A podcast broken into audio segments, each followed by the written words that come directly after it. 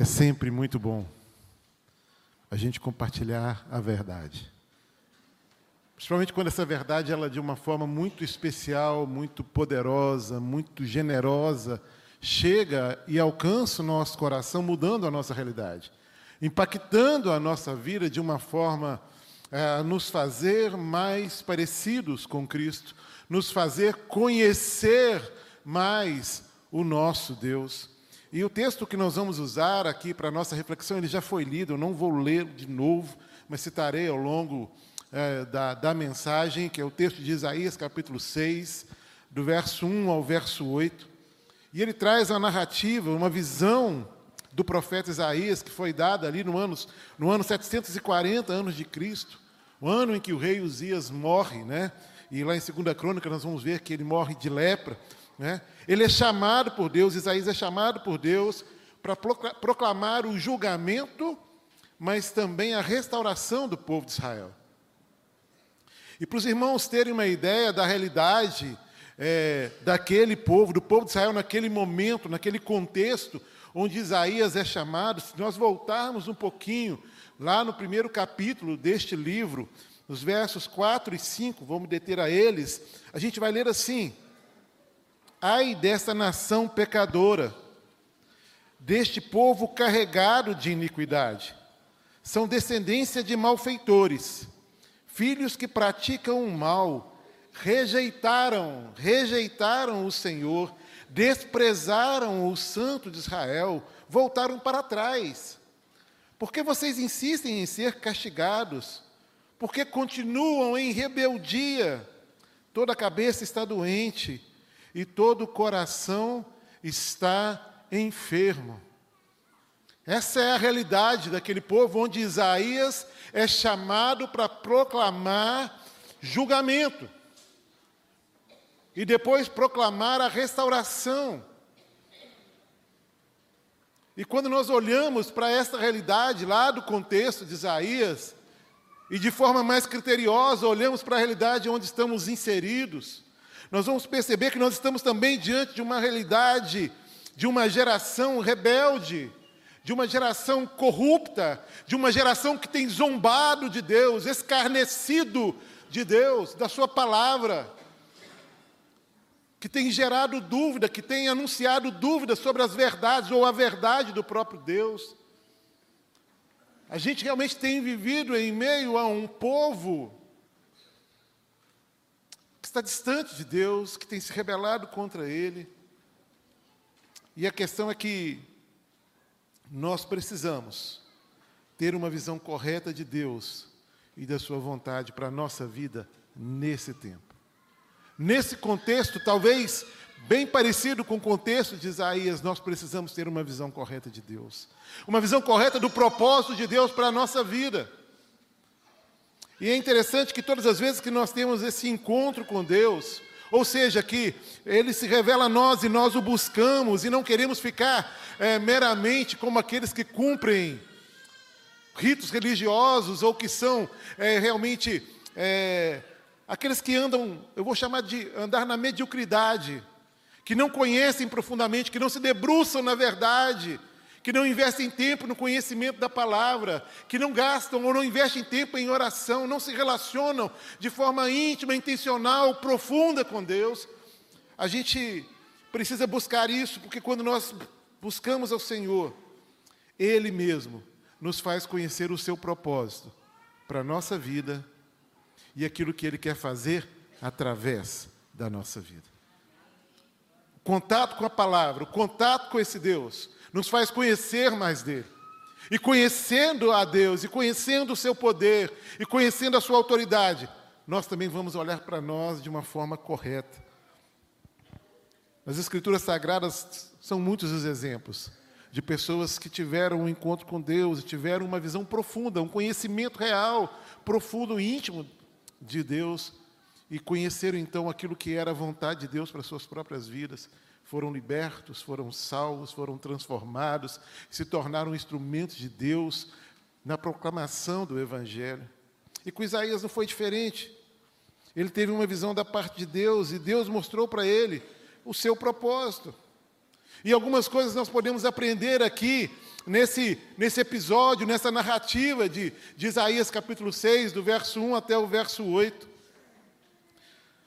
E a primeira coisa que a gente precisa entender é que uma, essa visão né, que Isaías teve, uma visão que gera um impacto, na, gerou um impacto na vida dele, mas gerou um impacto também na comunidade de Israel.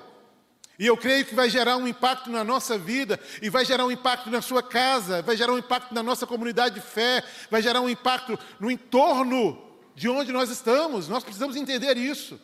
Nós precisamos aprender algumas coisas sobre isso. Trazer para a gente aquilo que Isaías vivenciou de forma prática. Porque essa visão, queridos, de grande impacto, ela nos faz ver quem é Deus. Mas, pastor, a gente sabe quem é Deus. Nós não estamos falando de um conceito só. Nós estamos falando de conhecer o poder, a autoridade e, acima de tudo, a vontade de Deus. Aquilo que é a própria autoridade de Deus, é Ele quem está governando em sublime majestade. E, eu, e trazer essa verdade para o nosso coração e lembrar o nosso coração de quem é Deus, traz e precisa trazer para nós um sentimento de segurança,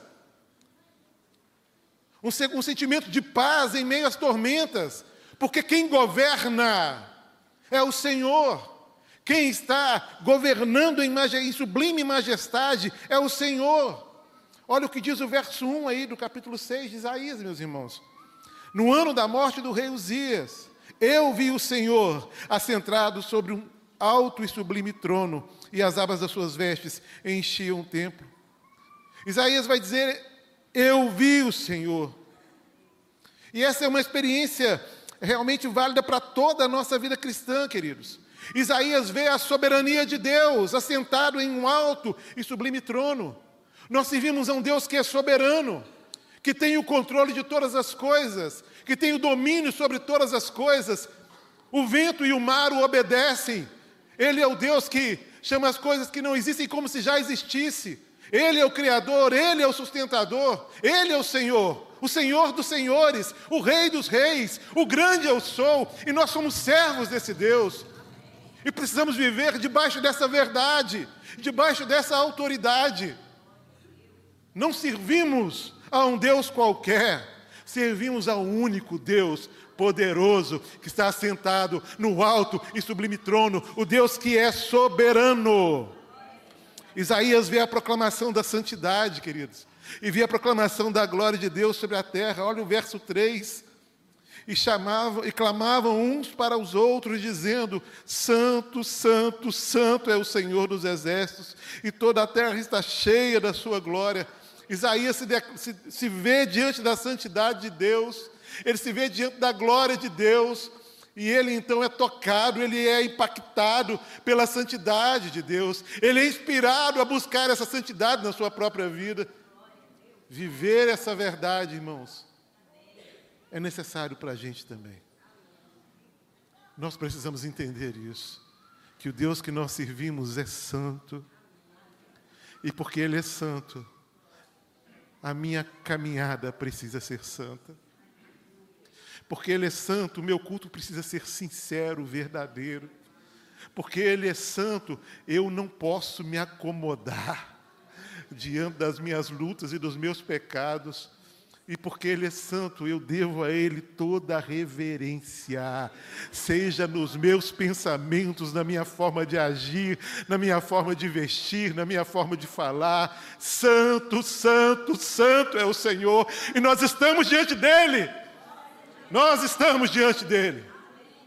E precisamos nos apresentar assim, caminhando e buscando a santidade. Lá no Salmo 19, no verso 1, os céus proclamam a glória de Deus e o firmamento anuncia a obra das suas mãos. Isaías se deparou com a santidade e com a glória do Senhor. E hoje nós podemos, através da palavra e através da presença de Deus na nossa vida, selo do Espírito Santo sobre o nosso coração, também nos deparar com essa verdade que Isaías se depara. No segundo momento, essa visão que gera grande impacto, ela também revela a nós quem nós realmente somos.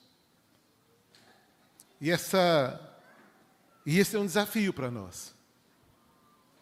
Nós só vamos nos enxergar como realmente somos a partir da visão de Deus para a nossa vida. Nós não vamos enxergar numa autoanálise como realmente somos. Nós não podemos dizer quem somos a, a, a, confiando ou crendo naquilo que o outro diz que eu sou. Mas eu vou saber quem eu sou quando eu me deparo com um Deus de todo poder e de toda autoridade. Um Deus que conhece o meu coração, o Deus que conhece as minhas necessidades, sabe o nome de cada um dos meus pecados. É esse Deus que me faz saber quem eu realmente sou. Nós precisamos nos enxergar, irmãos, como pecadores que somos. Como pecadores que somos. Verso 5. Então eu disse: Ai de mim, estou perdido, porque sou homem de lábios impuros e habito no meio de um povo de lábios impuros. E os meus olhos viram o Rei, o Senhor dos exércitos. Queridos, Isaías, diante da glória e da santidade de Deus, ele olha para dentro de si e vê o quanto ele era um homem puro. Mas é interessante entender que há no coração e há uma atitude de Isaías aqui de arrependimento. Isaías vê uma nação perdida e ele vai dizer: habito no meio de um povo de lábios impuros. E eu quero só chamar a sua atenção, queridos, porque muitas vezes a gente tem convivido muito bem com os nossos pecados. Muitas vezes nós, como servos e filhos de Deus, temos convivido muito tranquilamente com os nossos pecados. Pastor Cioli, no início do culto, ele fala dos pensamentos, daquilo que ocupa o coração, e por vezes está tranquilo, está de boa. Eu pensar mal do meu irmão, está tranquilo. Eu desejar mal para alguém, está tranquilo. Eu pensar e de alguma forma, planejar o meu próprio pecado. Está tranquilo, afinal de contas, a carne é fraca. Não é isso? Está tranquilo. Está tranquilo, eu sou assim mesmo, pastor. Quem não faz isso? Quem não tem esse tipo de comportamento? Fala para mim, pastor. Mas a questão não é comigo. A, minha, a nossa questão é com Deus. E é Ele conosco. Nós precisamos entender essa realidade. Servimos a um Deus santo, que não tolera o pecado. Trevas e luz não habitam juntos. Ou caminhamos em santidade e rechaçamos na nossa vida o pecado, ou caminharemos distante de Deus. Não vamos conhecer a glória de Deus, não vamos poder ver o poder de Deus agindo na nossa vida, na nossa casa, na nossa escola, no trabalho, em lugar algum. Primeiro passo, irmãos, para viver aquilo que Deus tem para nós, o propósito dele é arrependimento do nosso pecado. Isaías olha para si, se vê perdido e vê uma nação perdida. E aí, um outro ponto que eu acho interessante a gente conversar sobre ele. Porque muitas vezes a gente tem o ato de apontar a fraqueza do outro. A gente não tem dificuldade em ver no outro o pecado dele. E a gente precisa enxergar o pecado dentro de nós. Isaías, primeiro, ele vai dizer: Eu sou um homem de lábios impuros. Isaías, diante da presença de Deus, da glória e da santidade de Deus, ele olha para si e diz: Eu sou um homem de lábios impuros. Eu sou pecador. Porque quando nós enxergamos a nossa fraqueza, a gente também consegue ver a miséria dos outros. E por isso ele continua o versículo e ele vai dizer: E habito no meio de um povo de lábios impuros. Romanos capítulo 3, 23. Todos nós pecamos e carecemos da glória de Deus. Todos nós pecamos, carecemos da glória de Deus. E louvado seja Deus, porque um encontro pessoal e uma vida e um encontro profundo de conhecimento da pessoa de Deus vai nos fazer entender também o exercício da sua graça sobre a nossa vida. O exercício do seu perdão sobre a nossa história Essa visão de grande pacto traz também restauração, através de uma ação de Deus em nos purificar, em nos perdoar, em sermos lavados pelo sangue do Cordeiro. Olha o que diz os versos 6 e 7. Diz assim a palavra do Senhor. Então um dos serafins voou para mim, trazendo na mão uma brasa viva que havia tirado do altar com uma pinça. Com a brasa, tocou a minha boca e disse: Eis que esta brasa tocou os seus lábios, e a sua iniquidade foi tirada, e o seu pecado perdoado. Amém. Glória a Deus, irmãos. Porque diante da nossa, do nosso pecado, diante da nossa imperfeição, diante da nossa rebeldia, quando confessamos o nosso pecado ao Senhor, Ele nos purifica e nos perdoa. Há perdão àquele que confessa e se arrepende. Há perdão àquele que entende o propósito de Deus para a sua vida. Isaías se depara com a revelação de Deus para ele. Deus mostra a ele o propósito que ele tinha. E há essa atitude de arrependimento como consequência. Isaías viu a brasa do altar que apagou o seu pecado. A sua iniquidade, queridos, foi tirada. A sua iniquidade foi tirada. Observe que Isaías só foi tocado pela brasa depois de confessar a sua impureza. E às vezes a gente está aí na luta, mas a gente não teve ainda uma atitude de arrependimento e confissão ao Senhor. Qual foi a última vez que no seu tempo de oração, no seu tempo devocional, você clamou a Deus perdão pelos seus pecados?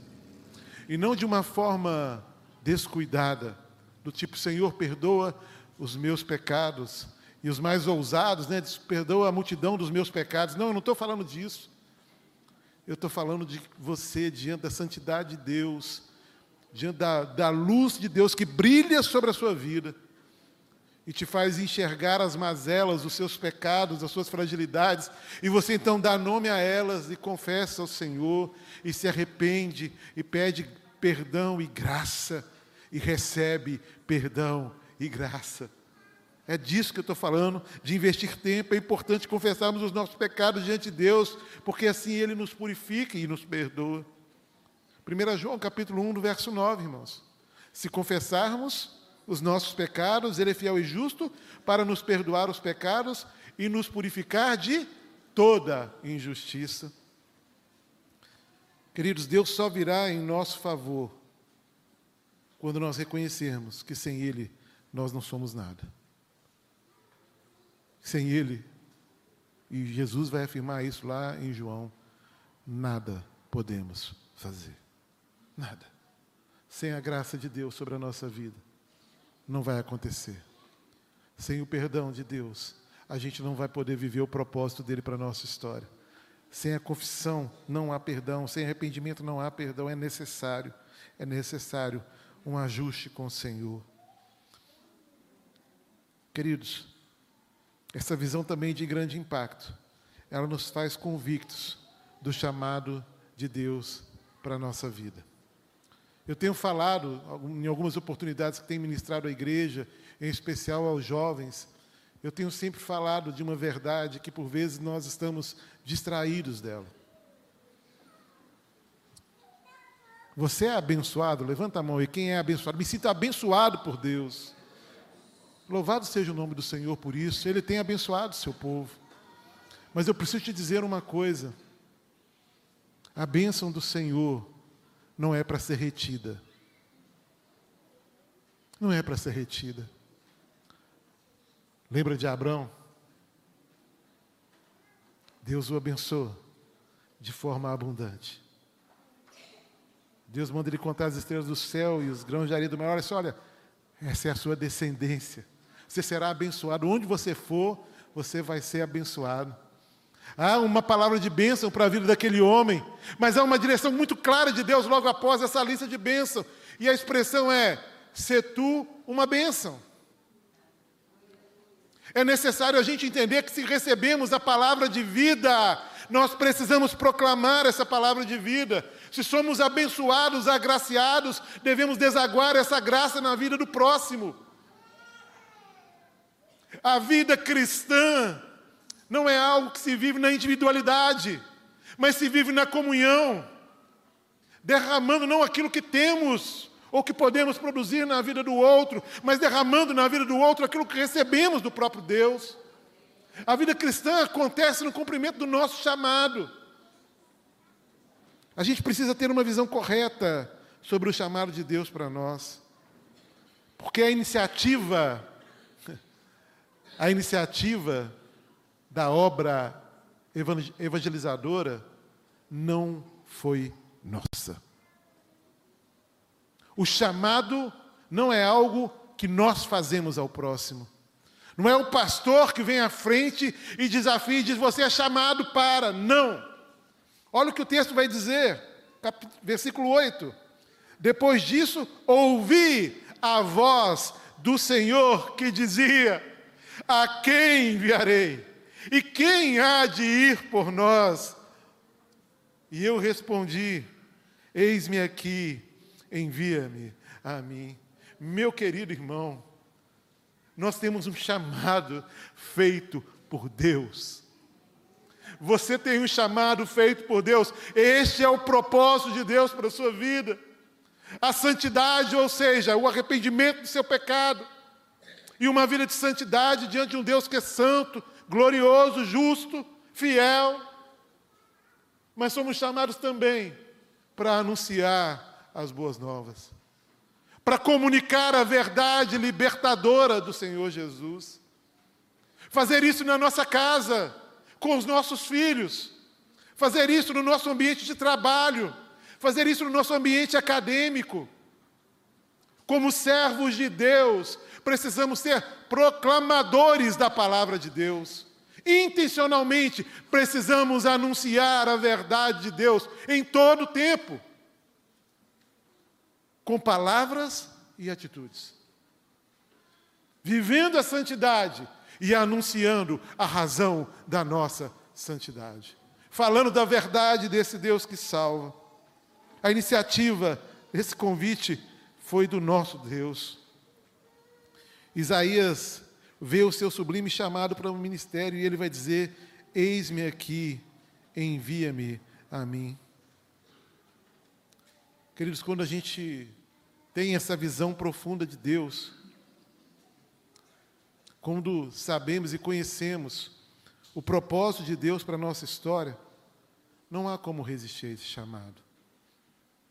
Infelizmente, por vezes a gente ainda acredita que a obra da evangelização estão restritas ou é restrita a pastores e missionários. Mas eu vou dizer para você, não, não é. E o mesmo Deus que chamou Isaías para anunciar e proclamar julgamento e restauração, te chama. E eu vou dizer, te chama pelo nome. Ele te chama pelo nome. Você é vocacionado por Deus para anunciar as boas novas. Você é vocacionado por Deus para viver em santidade de tal forma que a sua vida impacte a vida do outro. Que você gere no outro curiosidade, no mínimo curiosidade, de conhecer a razão da sua fé. E então proclamá-la com autoridade e conhecimento da pessoa de Deus. Você é chamado, irmão. Você é chamado. E como Isaías, é necessário que, por vezes, a gente, ao invés de dar uma desculpa para Deus, para não, não cumprir o chamado, olhar verdadeiramente para dentro da gente e dizer: Deus, tira de mim aquilo que me impede de fazer isso. Perdoa, purifica a minha vida, para que eu possa, com alegria e com coragem e com prazer, cumprir o chamado que o Senhor mesmo fez para mim. Foi necessário Isaías ser purificado, para então Deus trazer para ele, ou trazer, forjar nele, a convicção do seu chamado para as nações. Sem santidade, a gente não conhece o propósito de Deus. Sem santidade, o chamado de Deus vai ser sempre para o outro, não para mim. Porque eu não vou entender. Porque eu vou estar distraído na minha luta e no meu pecado. Eu vou estar distante daquilo que é a revelação profunda, poderosa e verdadeira de Deus para a nossa vida e para a nossa história. Queridos, Deus procura pessoas que estejam dispostas a dizer: Eis-me aqui. Chamado se cumpre no uso dos nossos dons. Chamado se cumpre no nosso comprometimento com a verdade de Deus. Chamado se cumpre quando nós estamos comprometidos com a obra que é dele. Meu chamado se cumpre quando eu sirvo ao Senhor de todo o coração. Mas para isso é necessário conhecer verdadeiramente esse Deus, entender que Ele é o Deus de todo poder e toda glória, Ele é um Deus que é santo, e declara na Sua palavra que sem santidade nós não o veríamos. E esse mesmo Deus é quem nos chama para caminhar com Ele, anunciando a verdade libertadora. Samuel, ele vive uma experiência semelhante a essa, né? Lá em Samuel capítulo 3, no verso 4, o Senhor chamou o menino Samuel, Samuel, e ele respondeu: Eis-me aqui. E Deus te chama essa manhã. Te chama para uma vida nova. Te chama para viver o seu chamado. Te chama para caminhar em santidade. Ele te chama. Porque pensar nessa visão que gera o impacto, queridos, é buscar uma visão profunda e correta que nós, como servos de Deus, precisamos ter. Porque só assim teremos uma visão correta de quem Deus é, de quem nós somos. Teremos a convicção que seremos restaurados através da purificação e do perdão. E teremos a convicção do nosso chamado. Eu queria nesse momento, desafiar você.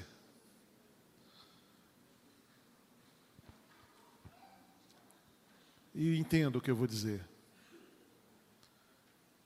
O seu lugar não é aqui. O meu lugar não é aqui. O nosso lugar é proclamar a verdade e a salvação que há em Cristo Jesus. Não é só esse lugar onde nós nos acomodamos e prestamos o nosso culto. É um lugar onde nós, recebendo do Senhor o que recebemos, proclamamos o Evangelho. Mas algumas coisas precisam acontecer para que a gente tenha entendimento da vontade de Deus, da visão de Deus. Eu preciso que você entenda isso. Isaías, ele vê a glória de Deus, ele vê a santidade de Deus, e diante disso ele vê também a sua, as suas limitações e o seu pecado. E esse é o primeiro passo. O primeiro passo é arrependimento, por vezes, de andarmos em conformidade com o pecado. Eu queria que você fechasse seus olhos agora. Porque se a gente não der esse primeiro passo, eu não vou poder cumprir o meu chamado. Ele tem feito chover perdão e graça, amém, igreja? Mas é necessário que a gente se arrependa primeiro. E eu quero orar com você, querido. Feche seus olhos. Pai, em nome de Jesus, nós pedimos agora, Deus, que o Teu Espírito Santo esteja agindo, Deus, a partir daquilo que a Tua palavra diz na nossa vida. Ó oh, Deus, e que o Senhor tire do nosso meio todo e qualquer tipo de conformidade com o pecado. Que possamos, assim como o Senhor, odiar o pecado. Que possamos, no exercício do nosso temor ao Senhor, nos livrar, nos desvencilhar do pecado. Gera, Deus, arrependimento. E nessa hora, Deus, nós queremos confessar ao Senhor o nosso pecado. Porque não queremos permanecer assim, queremos que o Senhor toque nessas áreas da nossa vida, mente e coração. Porque queremos também dizer ao Senhor, diante do desafio e do propósito que o Senhor tem para nós, de sermos testemunhas verdadeiras, vivas do Senhor, de ser aqueles que anunciam a tua verdade.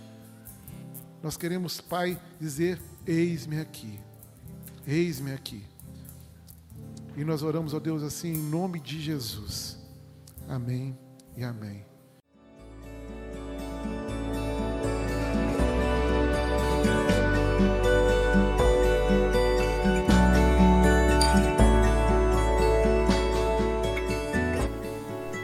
A Igreja Batista do Bom Retiro tem plena convicção de que a palavra de Deus é poder para salvar e transformar vidas. Nosso desejo é que essa mensagem tenha alcançado seu coração. Para saber mais sobre quem somos e em quem acreditamos, acesse ibbrpatinga.com.br.